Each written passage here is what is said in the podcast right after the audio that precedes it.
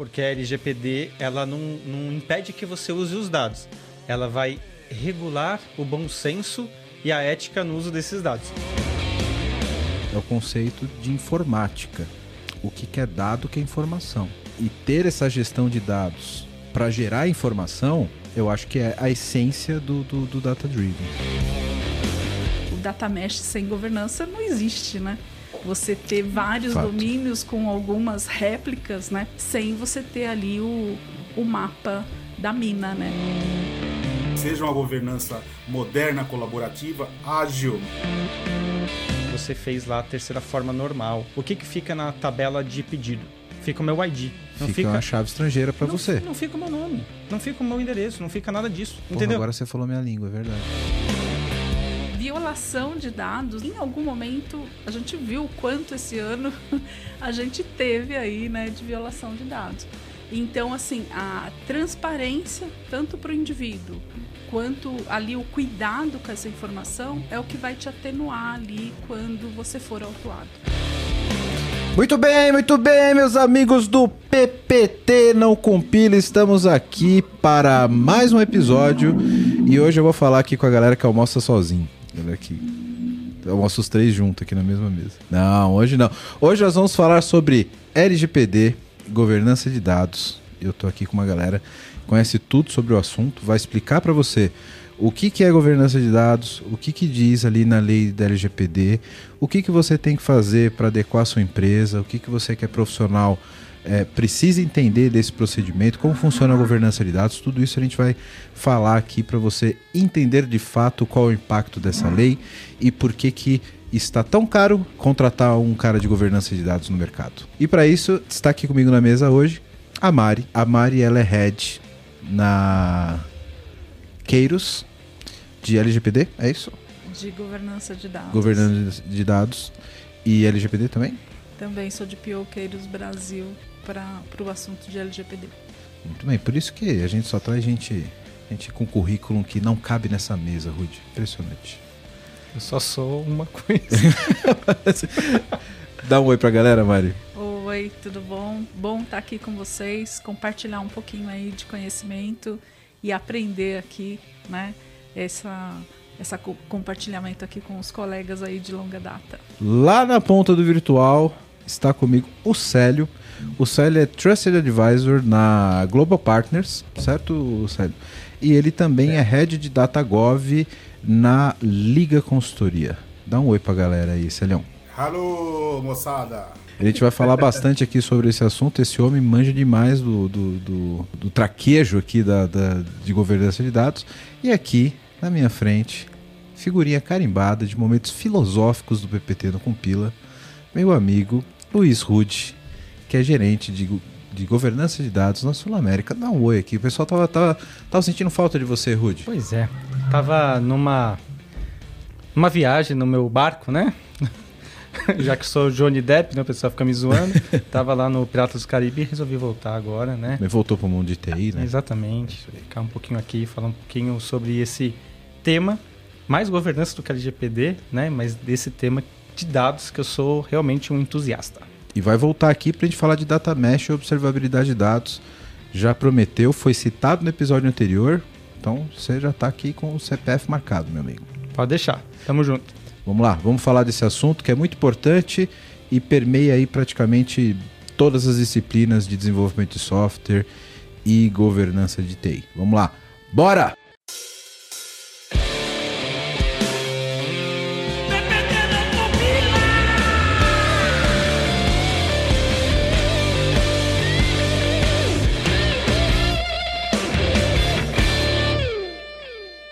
A gente fala muito sobre ter uma empresa, uma empresa data-driven, sobre tornar as aplicações cada vez mais data-driven, tornar os executivos cada vez mais data-driven. E é uma tendência natural do desenvolvimento de software caminhar para a origem de dados, né? ter, ter os, os dados cada vez mais mapeados e valorizados. Como que a gente trabalha esse tipo de filosofia com a LGPD?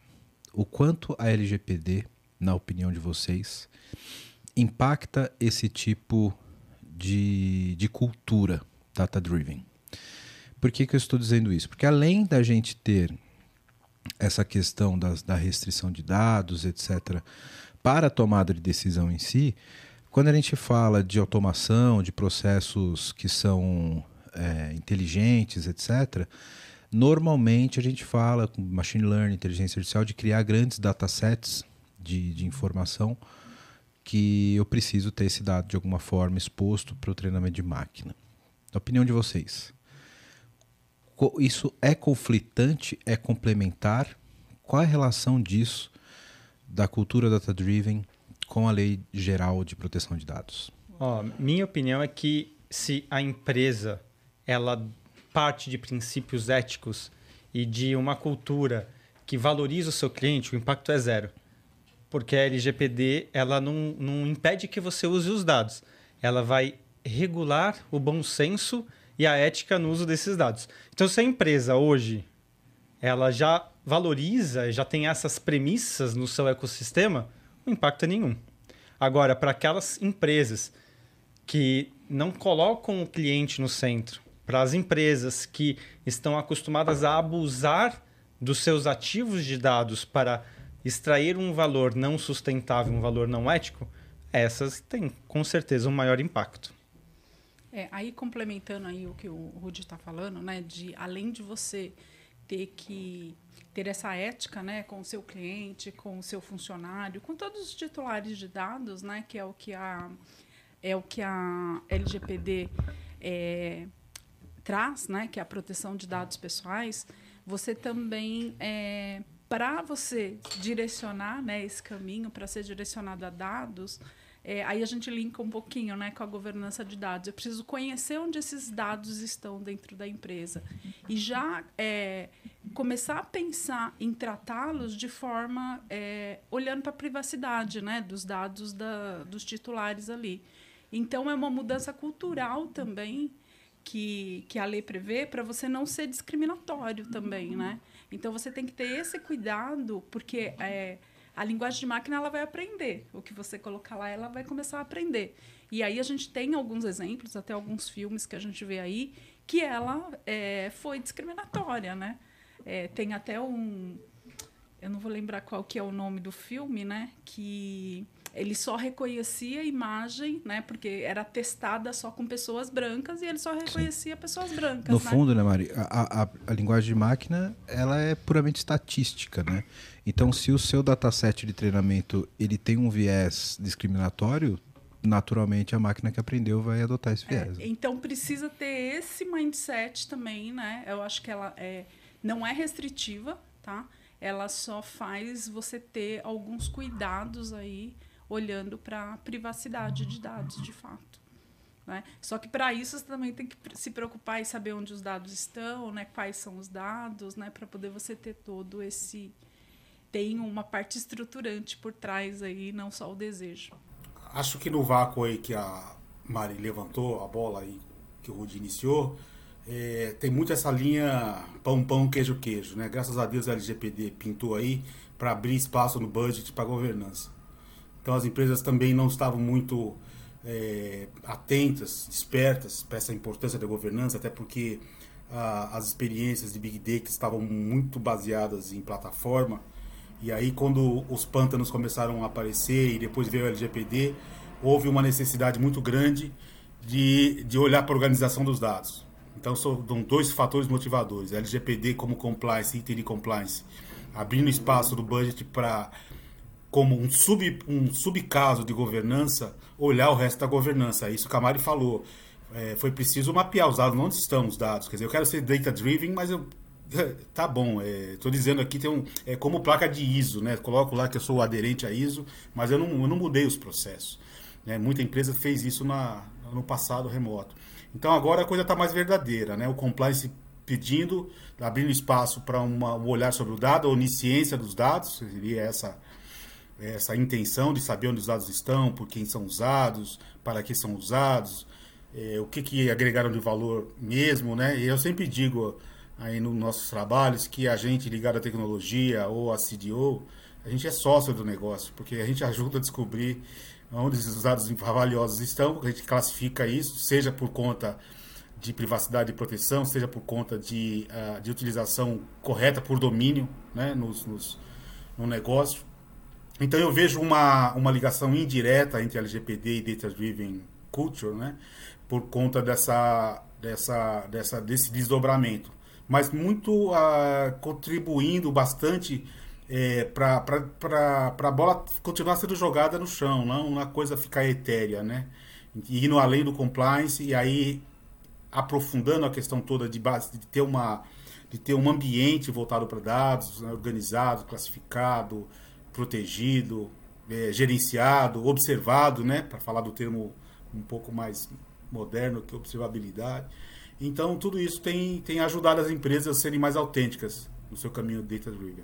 O Sérgio falou uma coisa que eu achei sensacional, que a LGPD abriu margem para que projetos de governança entrasse com mais ímpeto dentro das companhias, né? E aí, por que, que eu estou querendo puxar essa bola? Porque o projeto de LGPD identificou a necessidade de fazer um inventário de dados, um catálogo de dados. Poxa, mas isso não é, não é core? A empresa já não devia ter isso? Deveria, mas era negligenciado. Ah, mas agora precisamos classificar o dado para cybersecurity. Poxa, será que se eu não aplicasse a ISO 27001, Aplicar LGPD já não seria muito mais fácil? Porque aí eu estou falando que é um dado sigiloso, um dado crítico, e isso já entraria no próprio fluxo. Poxa, se eu tenho um MDM, isso já não facilitaria a implantação da LGPD? Então veja, a complexidade de você implantar ou de você colocar na mesa é, LGPD vai ser muito mais fácil se você não tiver negligenciado uma série de outras disciplinas ao longo do tempo. E aí, governança, ela tá desde a primeira versão do Dama. Já faz um tempinho que governança está no mercado. E por que que estava sendo negligenciado catálogo de dados? Poxa, a gente tem ferramentas super antigas de catalogação de dados no mercado. Por que que estava sendo negligenciado, tá? E uma outra coisa que o Sérgio falou que eu achei sensacional, data-driven culture, certo? Então, estou falando de cultura. É, o data-driven ele é uma consequência de hábitos, entendeu? Então, não vai ser uma coisa é, é, que vai ser gerada de uma hora para outra. Você precisa realmente começar a não negligenciar algumas coisas para que isso seja potencializado na companhia. É, e aí, fazendo aqui uma grande aspas para um próximo episódio, falamos de domínio, falamos de cliente no centro ou produtos de dados. Data Mesh pode ser uma outra pauta bem legal aqui para conversa. Você já está convidado para essa próxima pauta, porque eu quero fazer uma de Data Mesh com Service Mesh. Muito bom. Porque tem algumas confusões aí no meio do caminho que eu quero, quero fazer um episódio algumas? só sobre isso. Muito... É, exatamente. E, cara, meu amigo Johnny Depp, sabe por que, que eu gosto de gravar com, com gente inteligente como vocês? Quase não precisa de host. Você respondeu a pergunta que eu ia fazer com essa tua, com essa tua observação. E aí eu queria que você que, que nossos outros convidados também complementassem, porque eu queria, eu queria que vocês colocassem na opinião de vocês, como que o LGPD fez com que as empresas percebessem a lama que elas estavam em relação a dados, né? Porque aí, às vezes precisa de um regulatório para a galera cair na real, né? E se isso também impulsionou esse movimento de utilizar melhor os dados. Porque eu percebo no mercado que muita empresa começa a olhar para isso para atender o LGPD, e fala, pô, preciso atender esse regulatório e tal. E aí o cara olha e fala, pô, pode ser que daqui eu consiga extrair alguma coisa de bom que eu não estava olhando, né?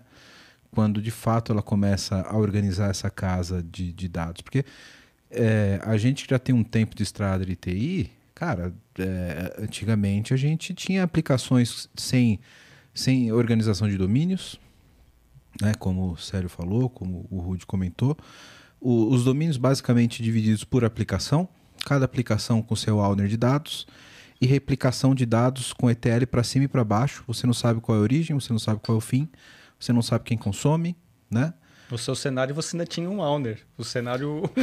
Exato. de uns anos atrás isso não tinha, não. Não, eu tô falando. Eu, eu não tô falando o owner de negócio, não. Eu tô falando o owner lá do Oracle, lá que tem o. É, é, é no máximo isso. O custódio. É, é exatamente. Tô falando lá o, o, o, porque a tabela tem que ter, é. porque dono, né? É, e, e, eu acho que isso botou uma ordem na parada. E eu acho que, e aí eu estou falando como arquiteto de, de, de TI, isso facilitou até o desenvolvimento de aplicações. Eu percebo o impacto que isso teve em desenvolvimento de aplicações. As pessoas têm um aplica têm, começam a ter uma preocupação onde, na, onde nasce o dado, onde ele morre e qual valor ele gera. Né? Antigamente, ah, replica esse dado daqui para cá, e aí aqui usa, e daqui você não sabe que, que dado ele vai gerar a partir dali. Né? Eu, uma coisa que, eu, que me marcou muito na minha formação, que, que foi uma coisa que, que me fez me interessar mais pela área de dados, foi exatamente o conceito. Isso vale a pena você que, que gosta de estudar área de dados, é o conceito de informática. O que, é dado, que é informação. E, e ter essa gestão de dados para gerar informação, eu acho que é a essência do, do, do data driven, né?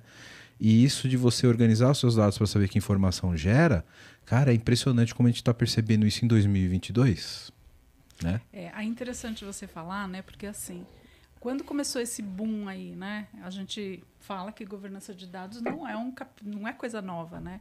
Mas ainda, em muitos lugares, o pessoal não sabe o que é. Eu tenho um programa de trainees, né? E eu dou um desafio para o pessoal trazer como a governança de dados pode ajudar as organizações. E impressionante, assim, desde o ano passado, o pessoal vem, nossa, não sabia que eu podia ser trabalhar com governança de dados. É uma novidade, incrivelmente é uma novidade para a galera. É, o que, que é um analista de governança de dados, né?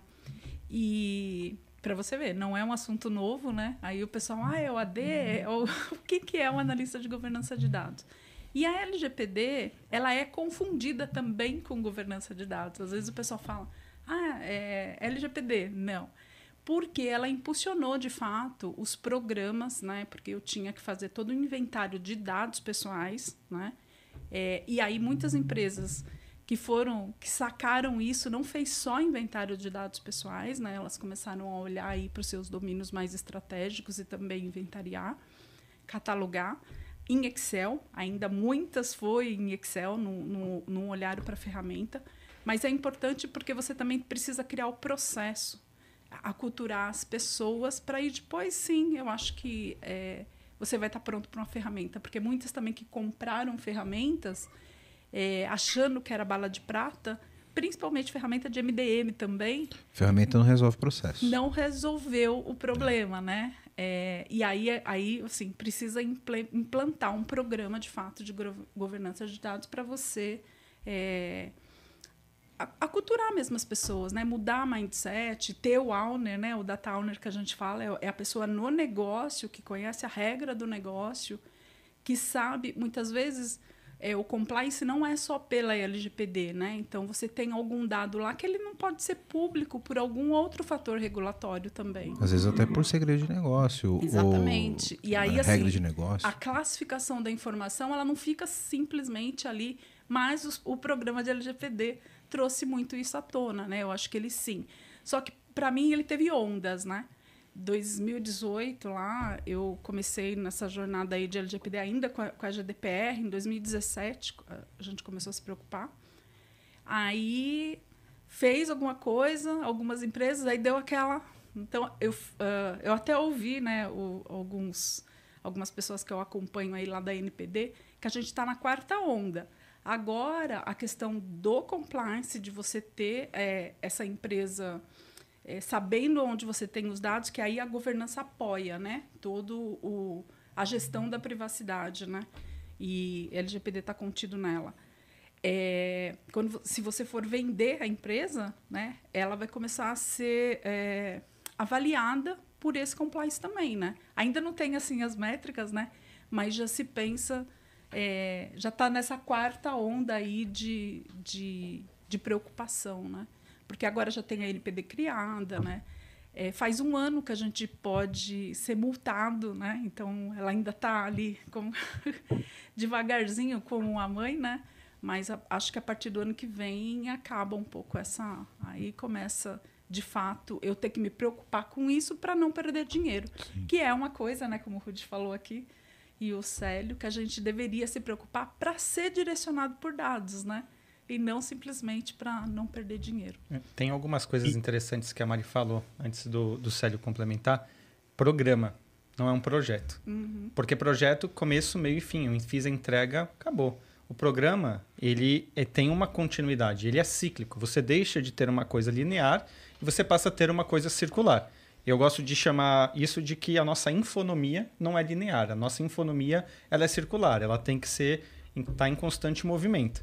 Tá, então não adianta fazer um projeto. A gente está na quarta onda. Eu gosto de pensar que tiveram aqueles projetos estruturantes que não geraram nada. Tiveram aqueles projetos tipo é, aqueles papéis de poste, né? Faço LGPD até para o próximo final de semana. Traga né? o seu compliance em sete dias ou seu dinheiro de volta. É, é isso aí, exatamente. então, é, é, muitos projetos fracassaram tanto de governança, e aí até um, o Gartner falou que nesse ano 85% das iniciativas de governança falhariam por causa disso. Por causa dessa falta de visão de programa, de sustentabilidade, de você ter algo que está em constante movimento. Você não só fazer uma entrega e pronto. Poxa, legal, escrevi uma política, escrevi uma lei, tá ótimo. Não, escrevi uma lei. Essa lei, ela defende princípios. Esses princípios, eles não mudam, mas só que a maneira em como eu interpreto esses princípios no ecossistema da minha empresa pode mudar. Então tem que ser uma coisa viva. Não pode ser uma coisa assim parada, né? Já dizia é, a propaganda da dengue, né? água parada, coisa parada, gera dengue, gera morte, então... Agora gera multa, né? Gera multa agora, é. O que é legal disso que, que o Rudy falou, a Mari também, é que, ah, na verdade, é, na espuma né, desse movimento do LGPD, subiu muita, muito, muito resíduo estranho, tá? Então, primeiro que, assim, a, a TI... É, foi ótimo. O, o, primeiro que assim, gente, vamos lá, cá entre nós, TI, a TI tem um débito técnico em geral com, as, com a própria empresa muito grande, porque ela teve muita, muita pressão por atender rapidamente o negócio. E lembra que antes dessa onda da LGPD, de Big Data, teve os, teve os sistemas embarcados, os RPs e tal. Então, o, o mundo pivotou para você que é um cara de arquitetura, sabe melhor do que eu pivotou do, do, do, do custom made para um mundo compra, compra, compra funcionalidade aí, implanta é, ZIS para a gente se adaptar. Então, o, o que aconteceu? É, é, a, o, a organização de dados se perdeu. Por quê? Fazer, faz governança de pacote para você ver uma coisa, que coisa deliciosa. Pede um dicionário para aquela empresa, né? Como é que eles falam lá? Volkswagen, não, para aquela empresa, aquela empresinha. Então, assim, você vai ver o que vem. Então, o, o, o, a coisa assim ficou um pouco complicada para a tecnologia da informação e, e, e, meio que a TI meio que ficou um pouco conivente com isso, porque não vinha grana para ela poder fazer essa virada, né? Então eu, eu agradeço novamente, digo, agradeço bastante essa, essa função de incentivo da LGPD, do compliance, porque o jaque né, foi um jaque atrás do outro. Então, já que estamos no LGPD, que já que a gente não vai pendurar um quadro dizendo que a gente está compliance, a gente vai fazer de verdade, então a gente tem que fazer um inventário. Já que faz inventário, vem cá, está perto do dicionário, né? Como é que está o dicionário? Putz, está em Excel, metade está em Word em papel. E o cara que fazia foi embora. Pô, não era boa fazer um discover aí desse, desse legado todo aí, mas tem só o R, só tem o, só tem o Big Data aí, só tem o, o Lake. Não, cara, tem 100 legados que a gente aí não mapeou, falta fazer um trabalhinho aí, entendeu? Então, assim, tá, tá vindo à tona nessa espuma um monte de resíduos, como eu estou dizendo, que são débitos técnicos da TI, agora motivados por, por necessidade de negócio, que a gente está colocando para rodar. Estou falando da média das empresas brasileiras, não estou falando das empresas internacionais que são by the book e que fizeram a lição de casa, né? E também não estou ocupando nem condenando a TI das empresas brasileiras, né? E, então, assim, se a gente for falar de, de, governança, como bem disse a Mari, é secular que se, fa, que se faça governança. Os bancos fazem governança tintim por tintim, no modelo raiz, há muito, desde que nasceram, entendeu? Agora, as outras demais empresas, o varejo e tal, e, e o, o, a indústria tem muita dificuldade, não só pela dotação orçamentária de TI, que normalmente é, privilegia só a sustentação da operação, é, como também por conta de, a, de necessidade dela, dela perceber que a necessidade vai além, né, no, no, no, no client centric, vai além da empresa, além da organização da empresa. Aí precisa olhar para fora. Aí precisa absorver o que, o que existe de informação fora da empresa, dado fora da empresa, organizar isso aí. Então, outra vez, a força do, do compliance com a força da necessidade do negócio.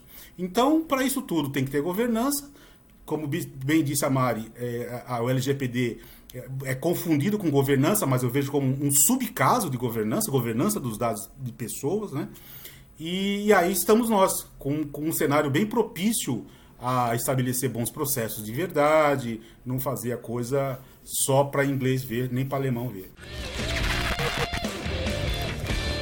Quero falar com você agora que ainda não conhece a Clever. Clever é uma empresa que já tem mais de 3 milhões de usuários em 30 países com 30 idiomas diferentes, que tem trazido soluções em blockchain, criptomoedas e ativos digitais. O objetivo da Clever é te dar liberdade financeira para operar nesse mercado de cripto. Então, se você acredita nisso, se você acredita nessa liberdade, você já pensa como a Clever, vai conhecer os caras, é clever.io. Estão contratando também pessoal para trabalhar com cripto, com blockchain. Então, se você tem interesse, se você tem conhecimento nessa área, procura a Clever. Se você gosta de criptomoedas, se você opera no mercado, você precisa conhecer a Clever, precisa conhecer as soluções da Clever. Então, o endereço está aqui embaixo no vídeo. Para quem não está no YouTube, é clever.io. Vai lá, vai conhecer que realmente é um mercado sensacional.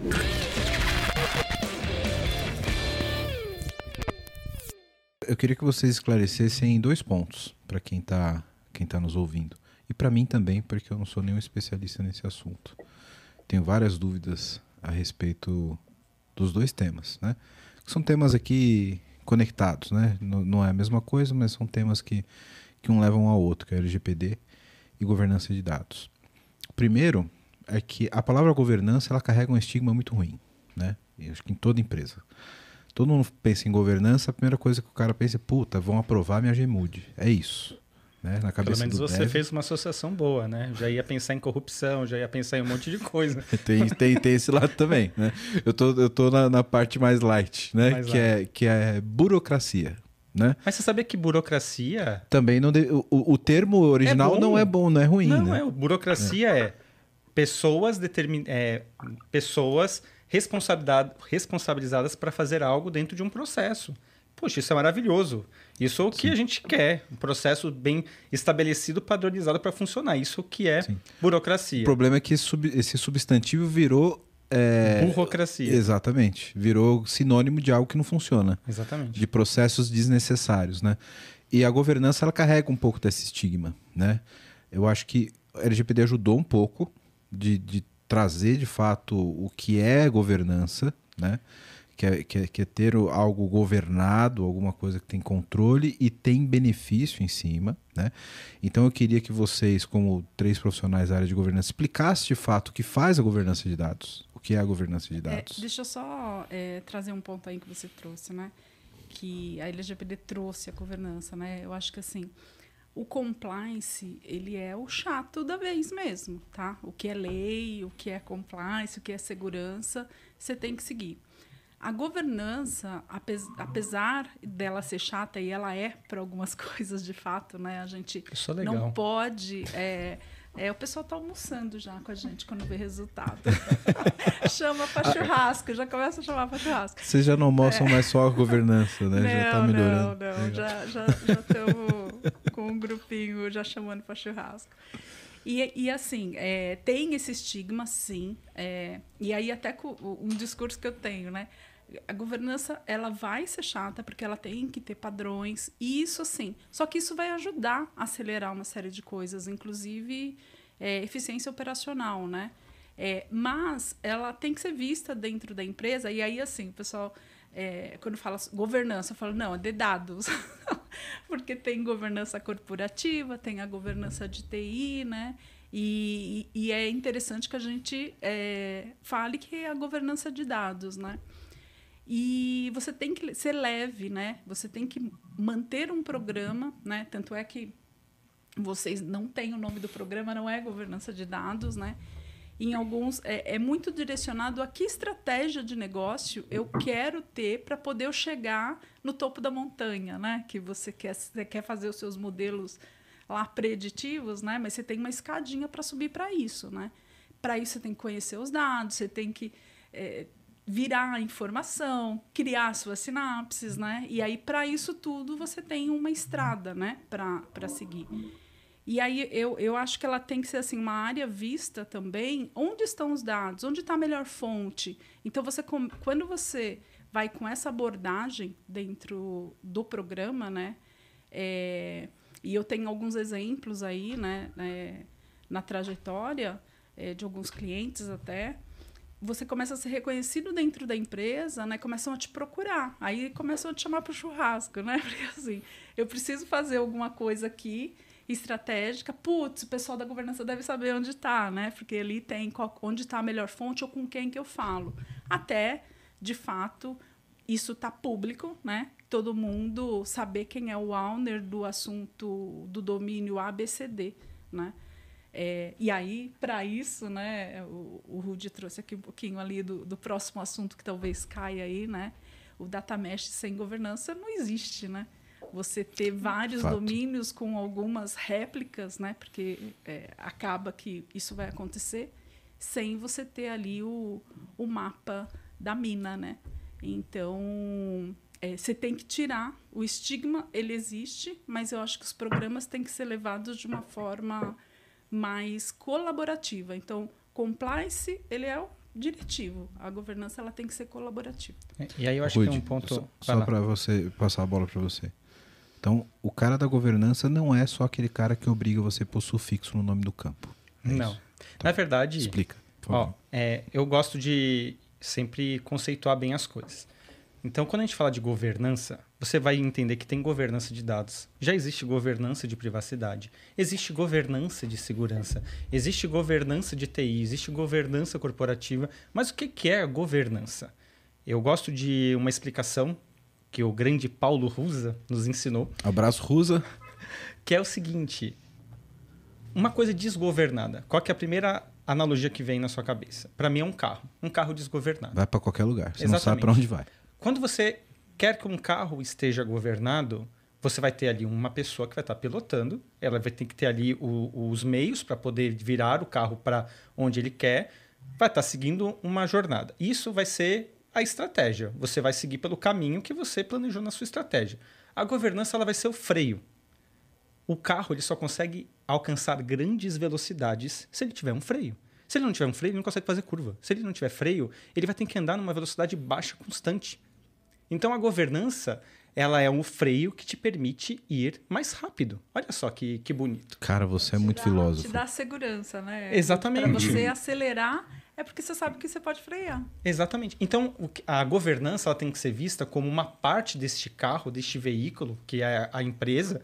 É, e aí, coisas que tem que ficar bem, é, assim, claras. Precisa de uma estratégia, precisa de um caminho e precisa de gente pilotando. Então, a governança só vai fazer sentido se tiver um CDO, se tiver um head, se tiver uma pessoa olhando estrategicamente para usufruir da governança da melhor maneira.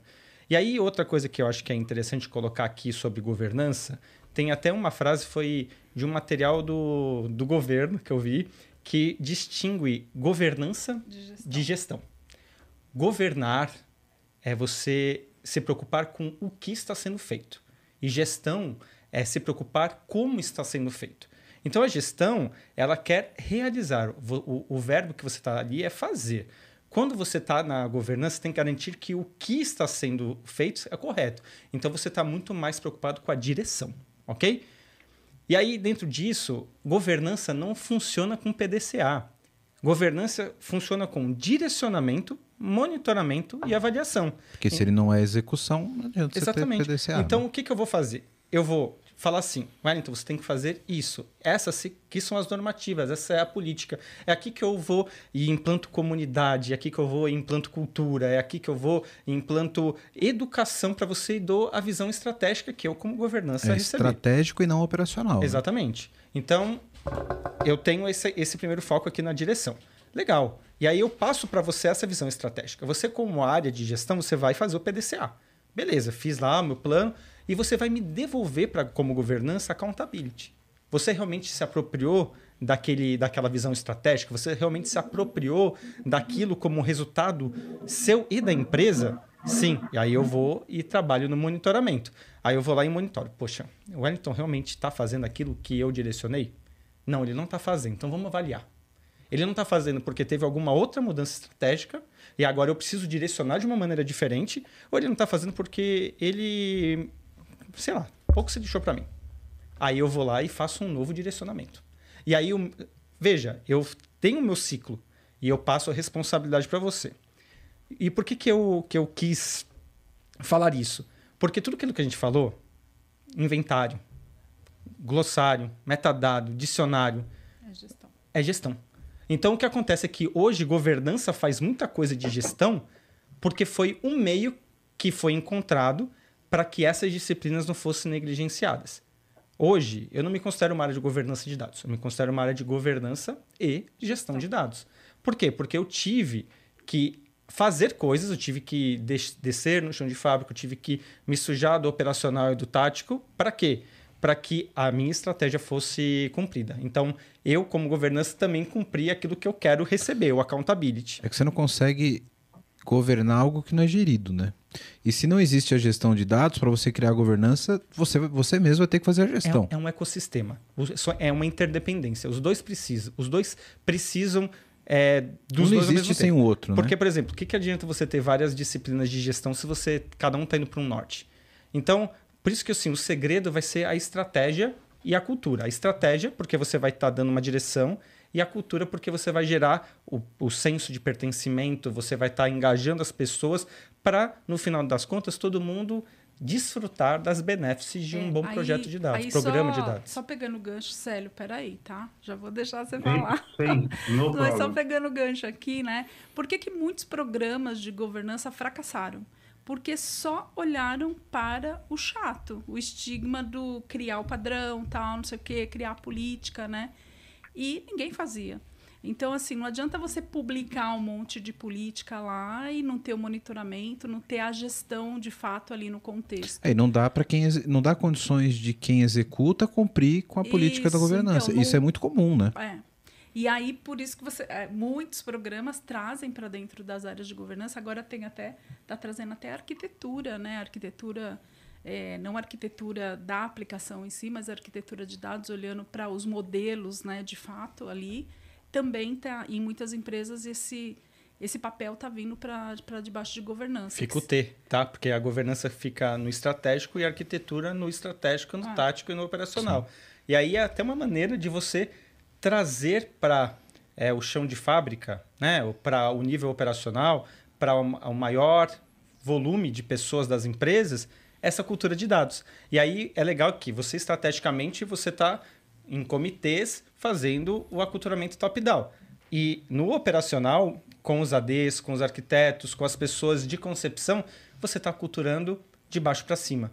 E aí, ao ponto de que a cultura vai conseguir ser transformada aos poucos. Desde o transacional, né? Desde o transacional. que, que aí a gente pode falar no, no negócio do data mesh, Sim, porque sim. Tem, tem, eu, eu, eu, eu acho, como arquiteto, que o dado ele tem que começar governado quando ele nasce. E ele nasce no transacional. Não tem como você fugir disso, né? Eu todo dado na gerado verdade, no não. Tá, tá. Sim, é questionável. Sim. ele, você pode ter. ele é circular. É uma infonomia circular. Sim, verdade. É verdade, verdade. É, é, Eu, como arquiteto, tenho mania de achar que toda persistência acontece no transacional, mas muito bem observado. Eu, que- eu quero passar para o Célio para ele comentar essa questão do, de- de- desses programas de governança que me veio uma memória recente aqui.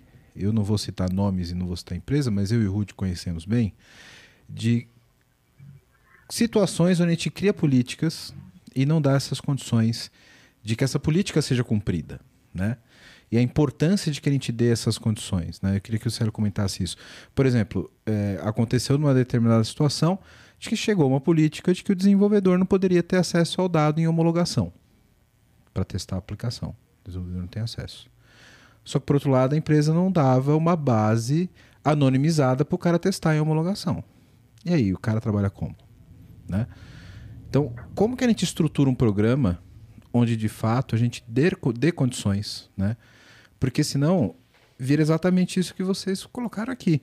A governança vira o ditador, ditador que fala, ó, tem que fazer assim e não assim. Aí o cara fala, beleza, como é que eu faço certo? Ele não tem condições de fazer certo. E aí ele tem um outro gestor cobrando o resultado dele que conflita com o interesse da determinada política que foi dada, né? Isso é muito comum em grandes empresas, né, Célio? Sim, e, e, e, é justamente isso, quer dizer, não só nas grandes empresas, mas as empresas que estão começando governança agora, com olhando a dor que as demais passaram, estão mais espertas com relação a isso.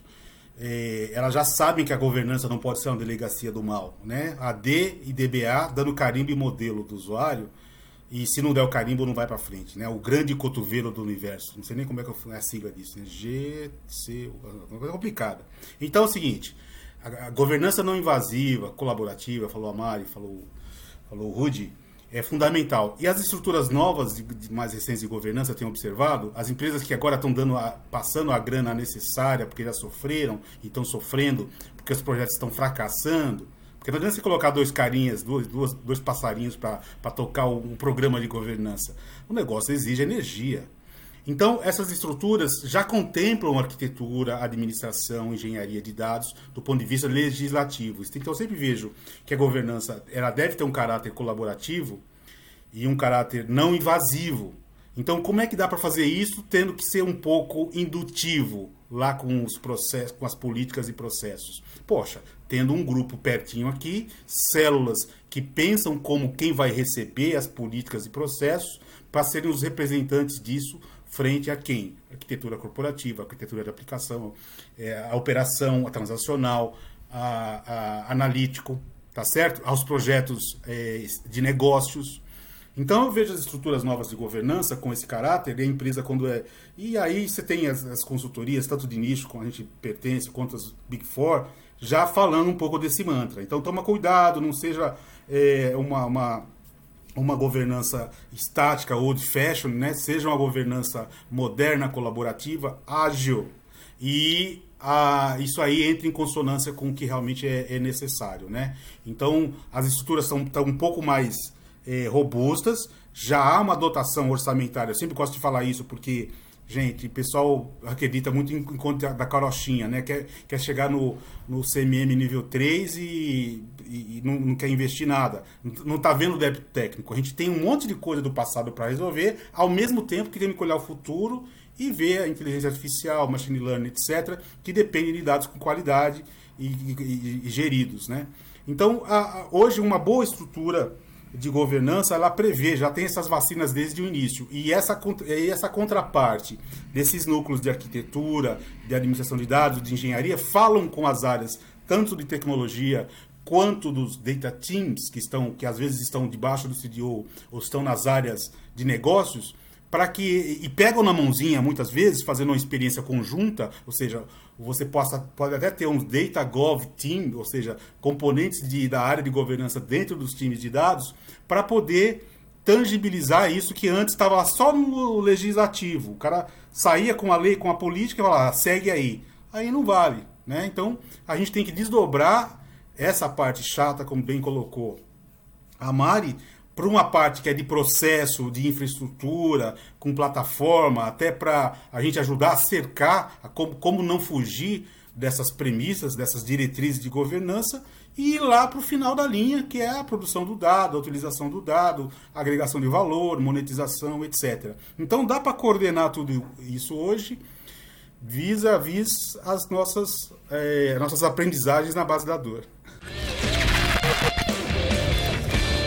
Bom, você que tá vendo esse podcast da hora, tá vendo um monte de problema aqui que a gente tá colocando, né? E quer uma ajuda aí na sua empresa, faz o seguinte: entra no site aqui da VMBears que a gente pode te ajudar. vmbears.io.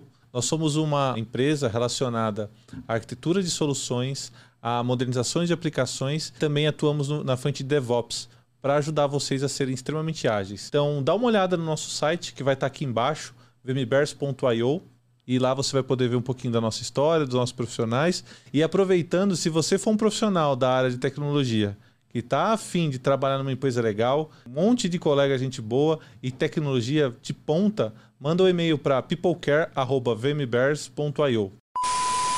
Aí já. Agora eu quero meu show,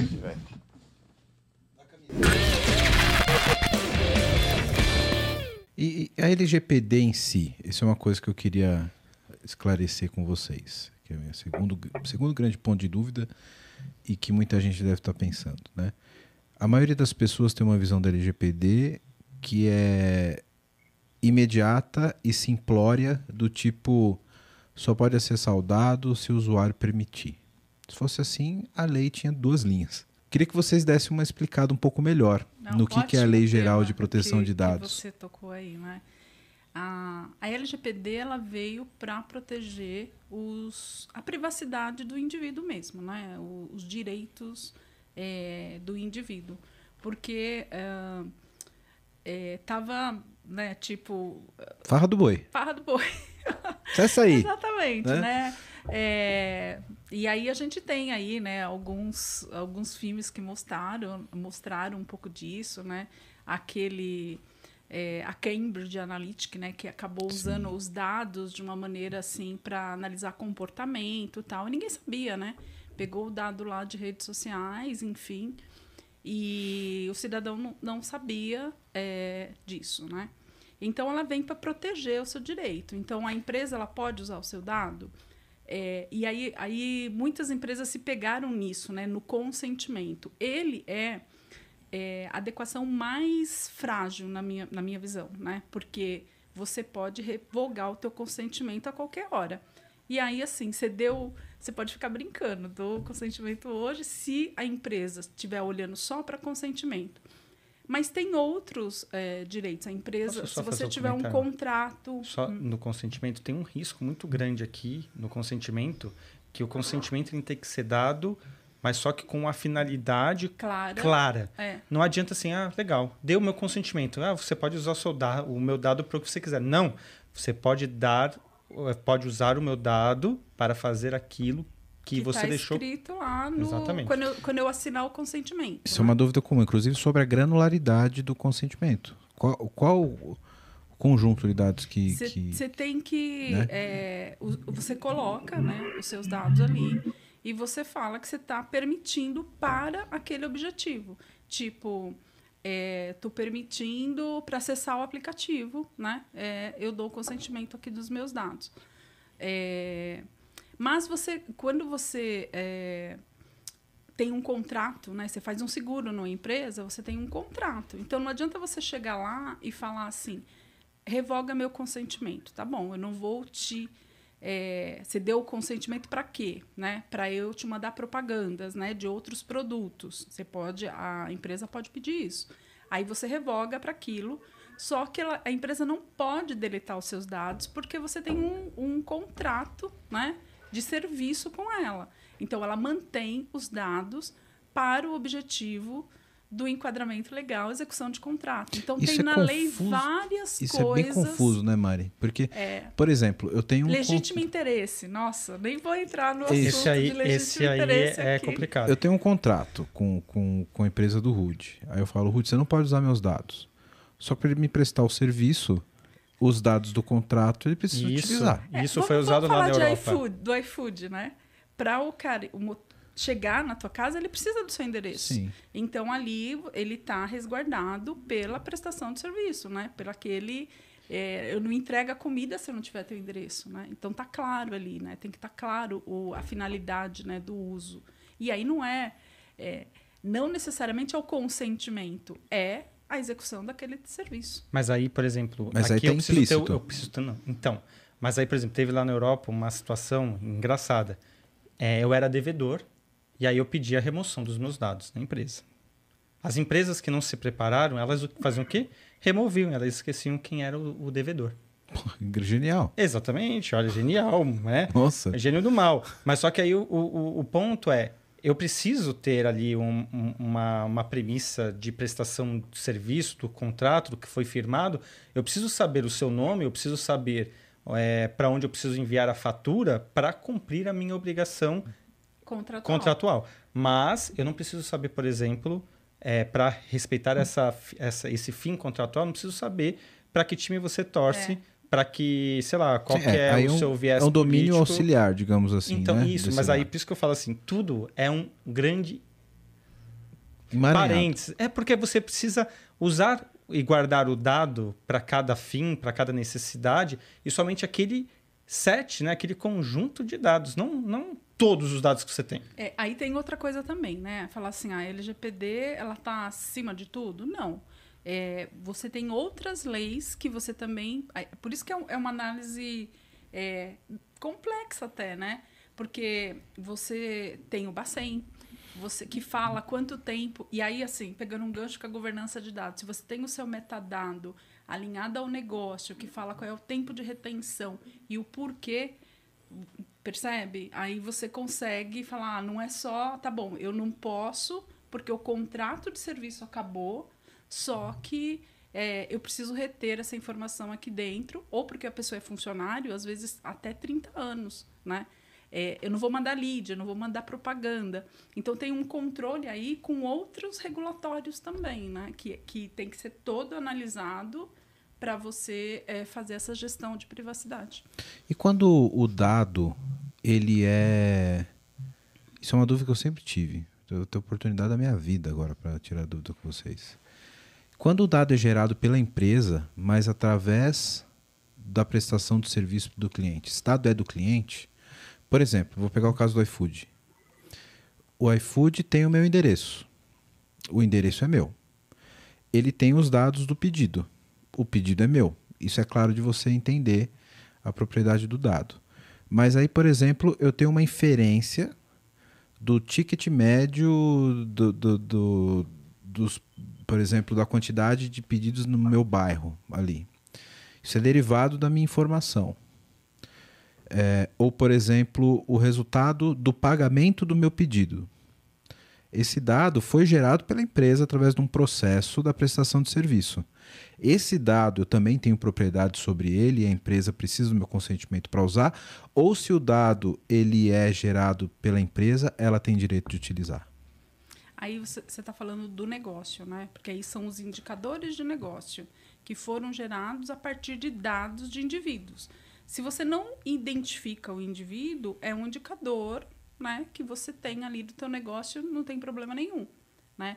O, que, o que a LGPD faz é proteger, tipo assim, eu não posso falar que o Rude ganha tanto e faz pedidos de tanto. Eu não posso é, especificar ali isso, é, você, a não ser que ele me permita. Ó, o dado mestre, É. o dado mestre de pessoa física, ok? Ele, ele não é propriedade da empresa. O que é propriedade da empresa? O dado transacional e o Isso. dado de referência, dado referencial, ok? Então é isso. A gente precisa fazer essa divisão, porque o titular ele é dono do seu nome, do seu endereço, do seu telefone, do seu e-mail, mas só que o dado da transação, desde que não identifique que eu que fiz aquela transação é da empresa, tá? Então acho que é, é uma boa uma boa uma maneira Reflexão, simples é. de você dividir. Mas e quando me identifica? Por exemplo, vou sair um pouco do mundo web para ficar mais fácil. Uhum. Eu tenho a informação de quantas vendas eu tenho na minha loja. De quantos o quê? Quantas vendas eu tenho na minha loja. Beleza. Fui lá, eu sei que eu vendi um tênis pro Rude, eu sei que eu vendi um tênis para você. Eu tenho a informação que você comprou um sapato. Bom, Essa lá. informação é minha ou sua? Você tem, você fez lá a terceira forma normal, beleza? O que que fica na tabela de pedido? Fica o meu ID. Não fica, fica, uma chave estrangeira para você. Não fica o meu nome, não fica o meu endereço, não fica nada disso. Porra, Entendeu? agora você falou minha língua, é verdade. É fica sua, é, É, Se, empresa. se, se for bem modelado o banco, né? Exatamente. Mas só que aí também tem agora o NoSQL. Mas você pode fazer é, uma construção, independente da camada tecnológica, dá para fazer a construção respeitando isso. Mas conceitualmente, eita, conceitualmente quando você tem o dado mestre, certo? Ele, o dado mestre pode ser produto, pode ser serviço, mas quando ele entra no, no cenário de pessoa física, esse é o dado que, para mim, não é propriedade da empresa. A empresa precisa daquilo para respeitar algumas das finalidades que a Mari é, comentou aqui, beleza? Mas aí quando você vai para a esfera transacional, para mim, esse dado da empresa desde que estiver, esteja bem modelado. Entendi. Então deixa eu É, aí resumir vou- aqui para ver se eu entendi. Deixa eu só colocar mais uma, uma pimentinha aí, né? Só que você, como controlador, né, que você tem posse desses dados, você tem ali as vendas e tudo, você tem o seu banco bem modeladinho, você é, também tem que proteger essas informações, porque a gente não pode esquecer da violação de dados. Então, se esses dados vazarem, mesmo eles sendo seus, se tiver lá como identificar pessoas, você tem que reportar a NPD e se tiver algum, ah, enfim, algum risco para o indivíduo também, nesse caso, porque assim, ele pode eh, vazar criptografado, anonimizado, né? tem uma violação, mas não necessariamente teve uma eh, infração aí para o indivíduo, você não consegue identificar, né? Então você também precisa pensar aí na, na parte de cyber, né? Que é a segurança dessa informação. Então, deixa eu ver se eu entendi. Eu sou o cara do iFood. Eu sou o cara da loja, para ficar mais fácil para entender. Eu sei que eu vendi um tênis pro Rude ontem, quinta-feira, no valor tal, de tal marca. Tenho esse dado. Contanto que eu não diga que foi para o Rude, a informação da venda é minha e eu posso utilizar. Mesmo que o Rude diga não use mais os meus dados. A informação da venda é minha desde que eu elimine a associação dessa venda com o Rude, é isso? Você é o controlador. Você pode, você pode saber que é do Rude. O que você não pode é fazer, é, enfim, infringir a privacidade dele com essa informação. Mas, por exemplo, eu quero fazer um estudo de qual marca vende mais na minha loja. Se o Rude não deu autorização para usar os dados dele, essa venda que eu fiz para ele pode entrar nessa, nesse meu estudo? Aí entra pode o que que é é, legítimo interesse. é o que a Mari falou, é legítimo interesse. Que aí, para você manter o seu negócio, você precisa é, fazer modelos, evolução, pegar dado externo, muitas vezes ali, às vezes você pega dados, não sabendo quem são as pessoas, mas você tem é, os, é, como é que chama? Não é um estereótipo, é uma segmentação, né? Tipo jovem, é, homem, compra esse tipo de tênis, né? Que mora em região tal. Isso. Então isso você, você pode fazer. E aí, usando a informação dele, você pode. é, aí você tem. Eu não vou entrar em detalhes aqui, porque é muito a lei, é chato, né, Celso? O, o, o Celso falar um pouco. Aí tem que fazer lá um. Você tem que medir o risco desse seu legítimo interesse, criar um de pia, né, para poder você ter esse controle caso a NPD é, peça para você, né? Por que, que você está usando? Enfim, tem um, Cara, algumas coisinhas que aí a, a gestão, a governança de privacidade tem que se preocupar. tem tanto detalhe nessa lei que é mais fácil criar o sistema, né, Cilhão? É, é preciso estar com uns bons advogados por perto, porque, por exemplo, legítimo interesse, cada caso quase vai ser um caso, né? Então, nesse, nesse, nesse exemplo que você deu, se você já apurou o indicador, como bem disse a Mari, Inês é morta. Então, você só desconecta lá os seus dados referenciais e, e master, porque você pediu para pagar, mas o indicador continua lá. Se um dia você quiser fazer a validação do indicador e precisar do nome do Rude ou meu, sou um cliente dessa sua loja, já era, você não vai ter. E, e- e- mesmo que, eh, se eu não autorizar você a utilizar meu dado pessoal, em tese, você não deveria usar nem para fazer a computação do indicador. Cê- Você entendeu? Então, assim, tem que trabalhar muito bem isso. Os advogados, a gente teve algumas experiências eh, bastante diferentes, dependendo de cada caso, na hora de justificar o legítimo interesse. É a parte mais polêmica da, da brincadeira. Mas acho que o, o, o derivado bacana disso é justamente a- é o- o- um prato estruturante que é governar esse negócio. Né? Então, de ter o registro dessa mutação cadastral, quando que ele autorizou, quando ele saiu, isso casado com o Master Data, para poder essa onisciência justificar ou lastrear boa parte das informações. Então, isso acho que é um subproduto bacana para dar esse suporte aí e, e chegar na verdade. As três formas normais para um advogado. É possível. Queria ver você explicando pro cara pra falar, não, isso aqui. Aí Eu preciso, tenho- eu preciso estudar direito, porque Eu eu, gosto de usar a linguagem da, da pessoa, né? Ca- Cara, eu- eu- Mas, se um mas- dia você fizer isso, você explicar as três formas normais para um advogado em juridiquês, grava pra gente. Tá bom, Por vou favor. fazer isso. A gente traz aqui no PPT e coloca como. Ele, ele tá de férias, ele tem tempo agora. Verdade. vai- Ô, Rudy, come- começa assim. Data vênia. Outro sim, eu nunca vi ninguém usar outro Ai, sim que não fosse no jurídico. Mas uma, uma coisa que conecta todo mundo é comida. Vou fazer uma analogia de terceira forma normal com comida. Verdade. Mas aí, ó, vamos lá pensar. Se você organiza a sua cozinha de uma boa maneira, você consegue organizá-la para que você consiga fazer a sua comida de uma maneira mais rápida. Terceira forma normal é isso. Você vai separar os temperos num lado, vai separar, sei lá, as massas no outro. Quando você for precisar cozinhar, você vai pegar as coisas e vai fazer a receita com muito mais facilidade. Então pensa assim, que a terceira forma normal é uma maneira lean de você organizar a sua cozinha para fazer uma boa comida. Puxa vida, hein? Agora, se isso fez sentido ou não, depois preciso pensar, mas é... Aí, eu pensei imaginando que a receita, rápido. então, ela tem chave estrangeira para todos os ingredientes. Isso, é isso? a, a receita vai ser o seu select. Caramba, é verdade. A receita é a query do Select. É, exatamente. E aí, cada domínio ou transação vai ser um- um- uma coisa diferente. E aí, para ficar mais profundo ainda, a massa ou arroz é o dado transacional, porque é aquilo que enche mais a pança, tem mais volume. Isso. E os dados mestres referenciais vão ser os temperos, os condimentos que você vai colocar na sua receita. E o prato é o seu relatório. Pronto. Que É. contém os dados transacionais, É ali, como cada um na entrega. medida certa. é isso? Exatamente isso. Você vai fazer o prato para matar a fome de cada um. Cara, depois dessa analogia, eu vou parar e jantar. E ainda tem o, o armazenamento, que pode ser a panela. Pode ser a panela, que é Forno, temporário, que pode ser tá a, a lá. dispensa, que é, o É. data lake. vai. Aí, aí, tá vendo? comida, comida une as pessoas. É verdade, é verdade. Muito bom. Muito bom. Só comentar aqui rapidinho, tal. É, existem 10 bases legais da, da LGPD. Você tá com a cola aí que eu, eu tô sei. com a cola porque eu não vou decorar isso não. Mas tem obrigação regulatória, que já foi comentado, execução de políticas públicas, estudo por órgãos de pesquisa, é, execução de contrato, que a gente comentou também, exercício regular de direito, proteção da vida, tutela de saúde, proteção ao crédito, interesse legítimo, que é um daqueles que são que até o, o Célio comentou, cada caso é um caso, e tem a questão do consentimento, que a gente comentou também que tem que estar bem claro.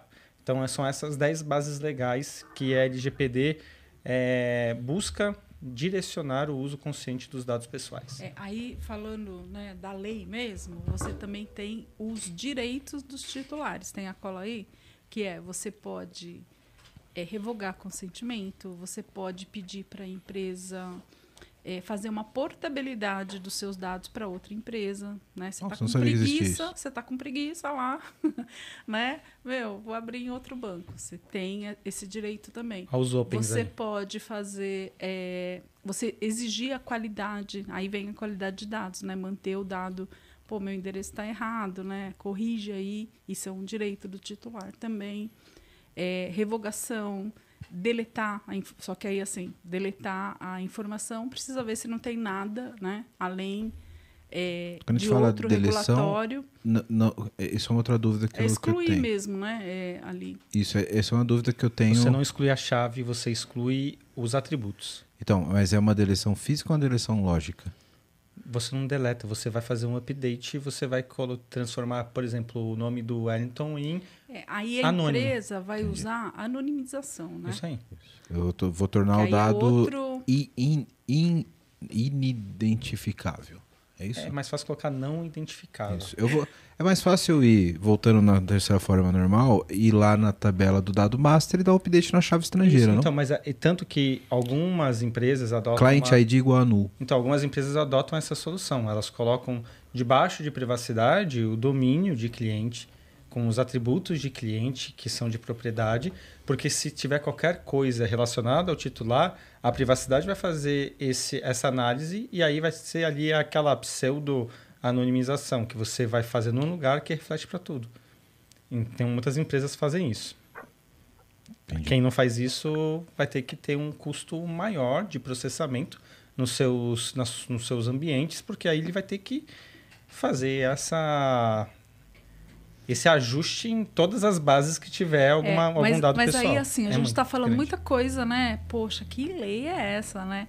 Mas, assim, é, o atenuante é você se preocupar, saber onde eles estão.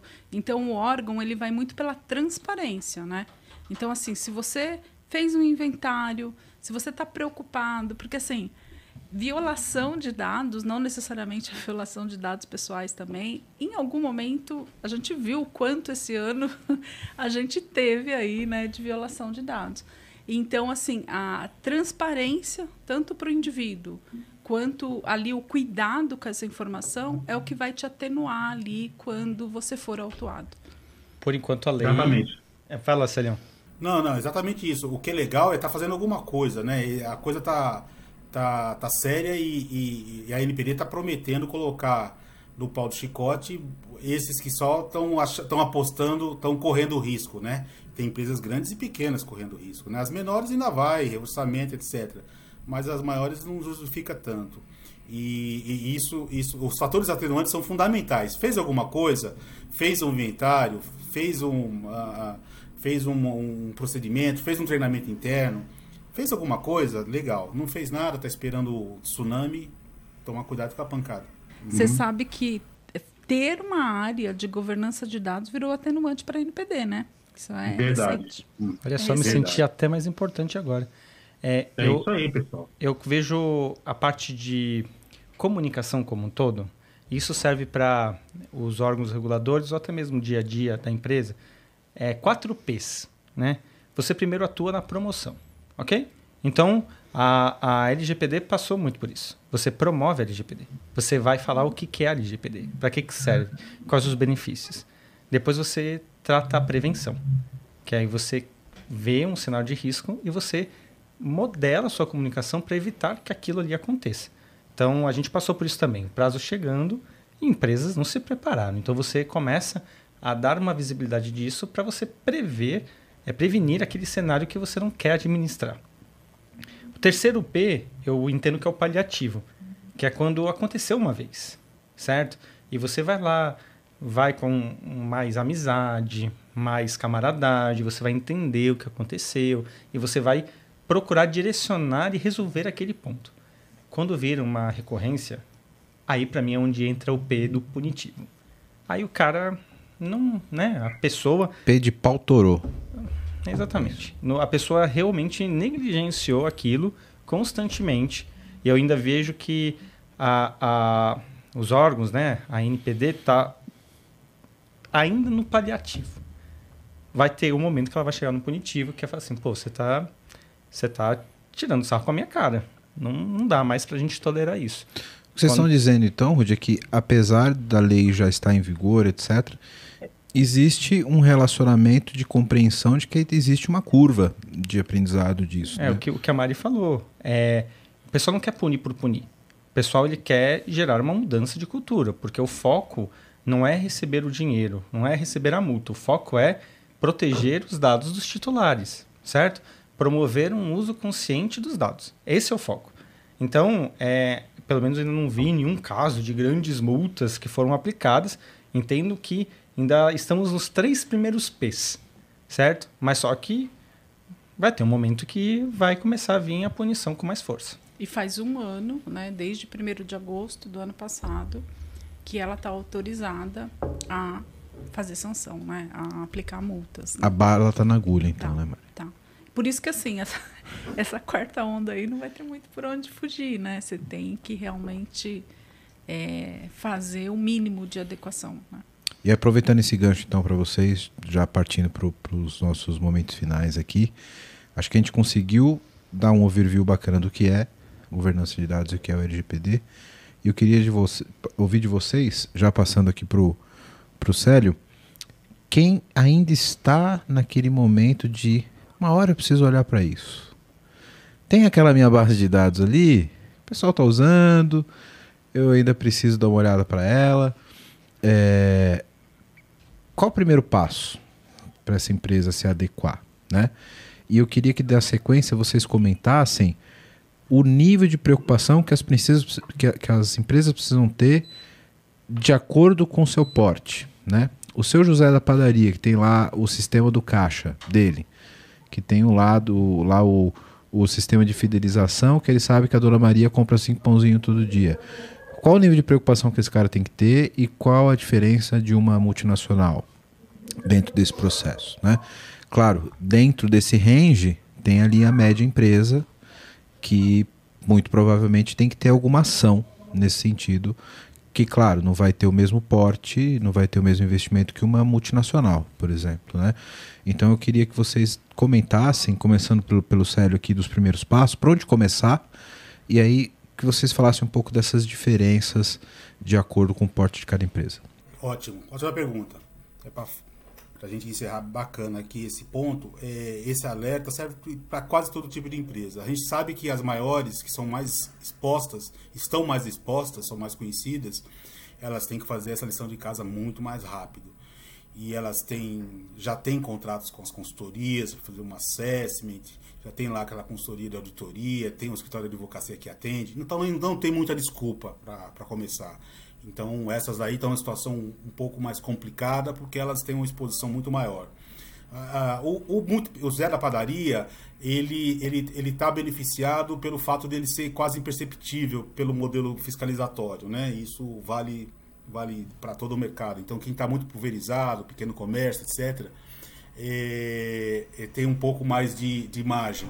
Agora, as médias empresas é que estão começando a despontar Vamos pegar um exemplo de uma operadora odontológica que, que tem aí o plano odontológico e que está relacionado a diversos é, consultórios dentários, é, de dentistas. Quer dizer, o dentista é o pequenininho, que ele não está olhando muito para isso. Mas a operadora, ela precisa olhar para isso, porque ela tem contratos, ela tem os dados dos, dos, dos coligados ao plano odontológico. Então, essa tem que começar agora. E, em geral, ela não tem uma área estruturada para o compliance, se ela for média, pequena, então ela tem que contratar isso de consultoria externa, de preferência uma, uma boa combinatória de jurídico com tecnologia, por conta do inventário da, de dados e por conta do, do, do, do lamaçal que é o, o, a lei em si, em termos de possibilidades de justificar por que você reteve o dado né, e de gerir esse ciclo de dado. Então, é, acho que todo mundo tá, hoje está se mexendo. É, as empresas maiores começaram com um ciclo um pouco mais é um pouco mais de atendimento ao essencial, mas tão, estão vendo que a governança ela se estende às outras entidades para além de pessoa e então estão começando a colher os benefícios indiretos dessa expansão e tratar como processo evolutivo. E as médias pequenas estão precisando fazer o setup, mas estão, já estão no prejuízo, precisam iniciar isso rapidamente. Existem muitas soluções hoje, um pouco em na box para o setup, então também não tem desculpa para não iniciar de imediato essa adequação, né? O tempo urge. Perfeito. Acho que o Célio resumiu bem aí, né? É por onde começar. A NPD ela já começou a segmentar, né? Grande, né? Tem algumas coisinhas lá para as menores. Eu não vou saber falar exatamente qual que é o como que você fala que ela é uma menor, mas está lá na na NPD e é público. Vocês podem entrar é, no gov.br, tem o NPD, tem, tem essas informações, né? E, assim, é, uma, uma informação importante é que aqui é obrigado você de, é, falar quem é o encarregado, né? Com quem é que você fala que é o responsável ali fora, a gente chama de DPO, né? Pel, pela LGPD, né? E aí, assim, essas menores, essas médias, você pode contratar, como o Célio disse, né? Uma empresa que já terceiriza esse serviço também. Então, é uma maneira ali de você também estar tá adequado e você não ter esse compliance todo dentro de casa. É o tal, tal chamado de PO as a Service, né?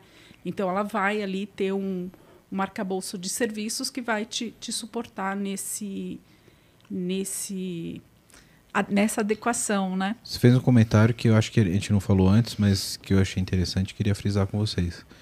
Nesse processo, então, independente do, do porte da empresa, tem um CPF na reta em relação a isso, é isso? Mas com pesos é, diferentes.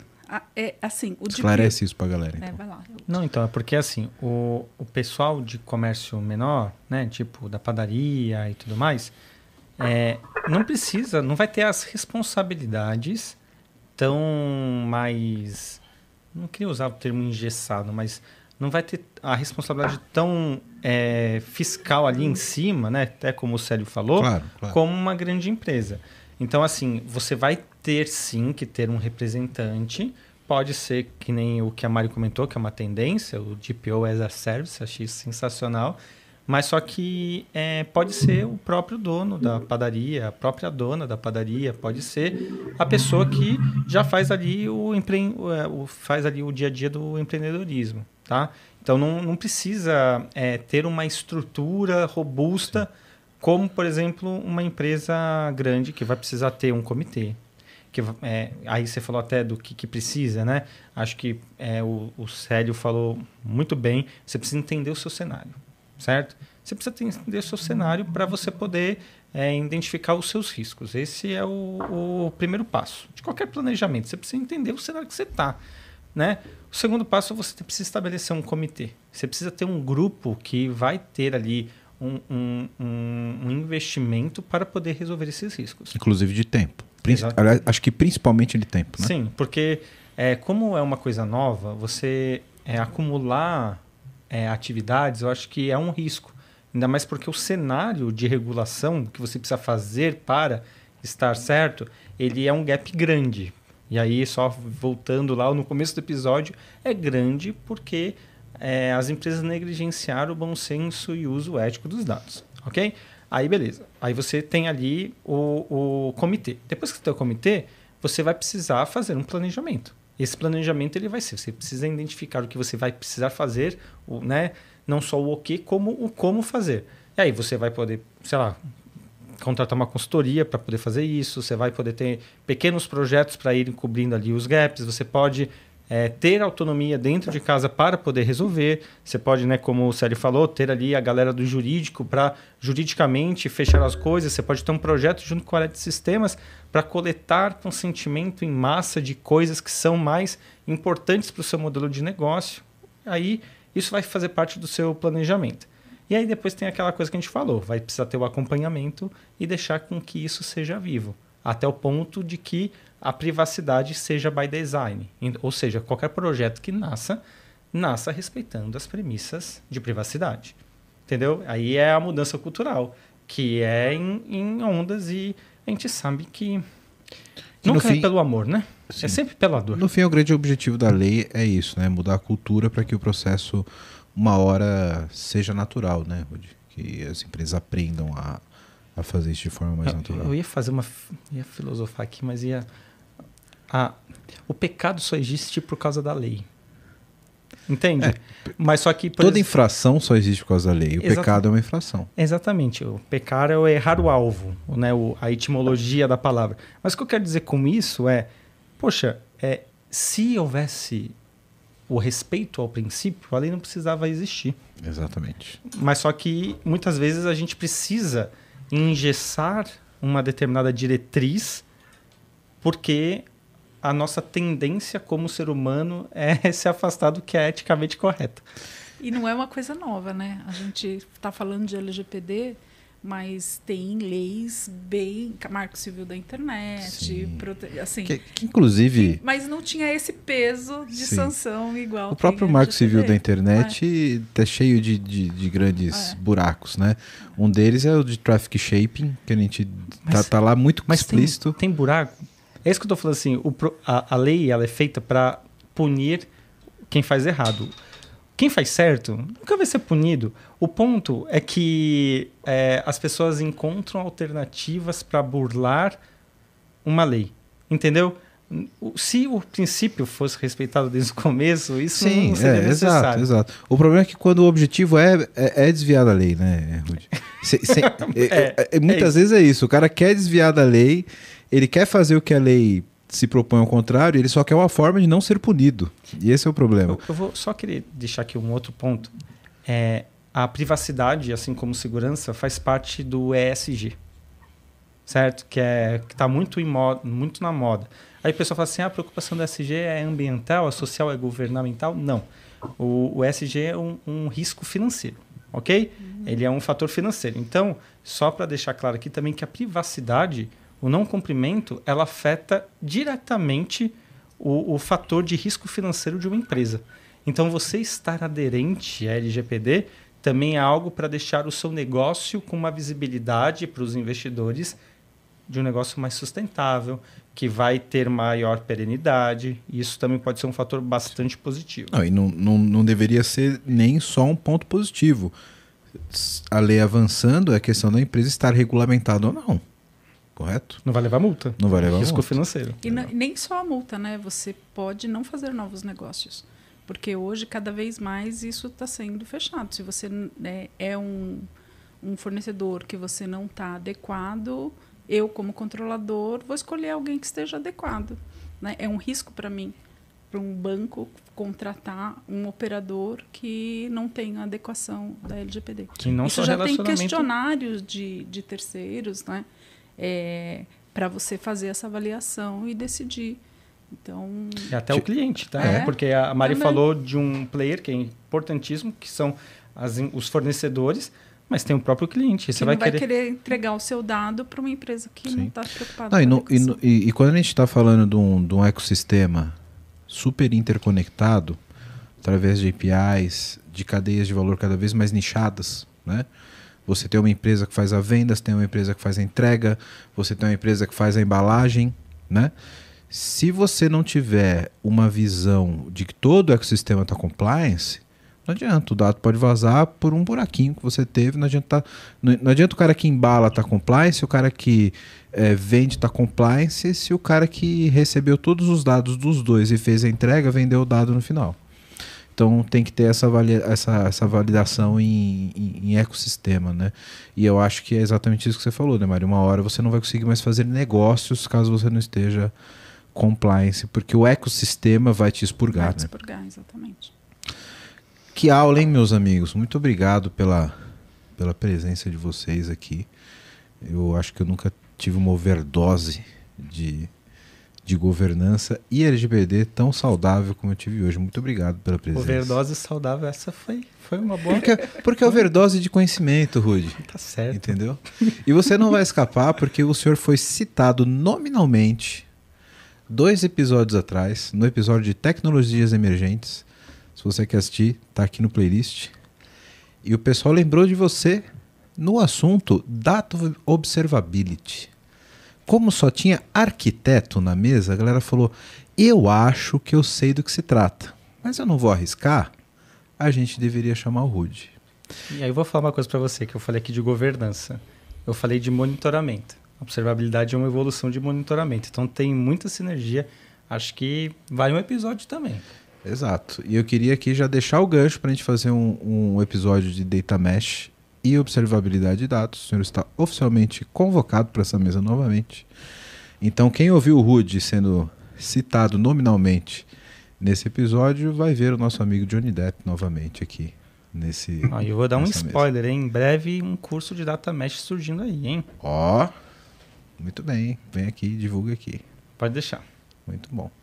Mari, obrigado pela sua presença. Obrigada, eu que agradeço a oportunidade aí de esclarecer um pouquinho o tema, né, Rude? A gente, nessa jornada, tem que ser muito resiliente. Quem aí está começando a jornada aí nas empresas, é isso que eu falo, não é corrida de 100 metros, é maratona. Pois é. Eu admiro a resiliência de vocês, porque eu de arquitetura eu apanho tanto. A gente tem tanto. Tem, tem, tem que ser tão resiliente para fazer as coisas acontecerem da, da forma correta, da forma escalável e tal. Eu imagino o coitado do. Por isso do que estão juntando governança com arquitetura para poder facilitar a direção do soco, entendeu? Pelo menos chora junto, né, Rui? É, no mínimo. Celhão, obrigado, meu caro. Muito agradecido a você e a toda a equipe técnica que deu suporte a essa nossa participação e aí dos ilustres colegas que, que nos brindaram com bastante conhecimento, muita experiência. Curti demais isso aqui. E é isso. né? A gente também está num processo evolutivo, tem muita coisa para trocar. E agradeço a oportunidade aí de, de aprender com vocês também. Parabéns. Eu que agradeço A aí todos. tua contribuição, teu conhecimento e na próxima espero te ver aqui na mesa pessoalmente tomando uma cerveja com a gente, meu velho. Ah, isso aí mesmo. Mexe, mexe que a gente está por aí. Beleza. Rude, Falou, pessoal. Obrigado. obrigado, cara. Prazer estar aqui. Ambiente de amigos. Tanto Célio como Mari como você. Então é só prazer estar aqui. Muito bom. Pessoal, se curtiu o episódio, compartilha aí pro seu amigo que faz tabela sem a- as três formas normais. Fala que o tio Rude ensinou a modelar direitinho. Compartilha esse episódio, coloca nas redes sociais, se inscreve no canal, dá o like aqui embaixo, bota o comentário lá, cinco estrelinhas na Apple, Apple Podcast. E não só o PPT não compila, mas valorize a pessoa que gera conteúdo, que faz você evoluir na sua carreira, que te traz conhecimento. Valorize o produtor de conteúdo. É isso aí. Obrigado. Até o próximo episódio. Valeu. Obrigado.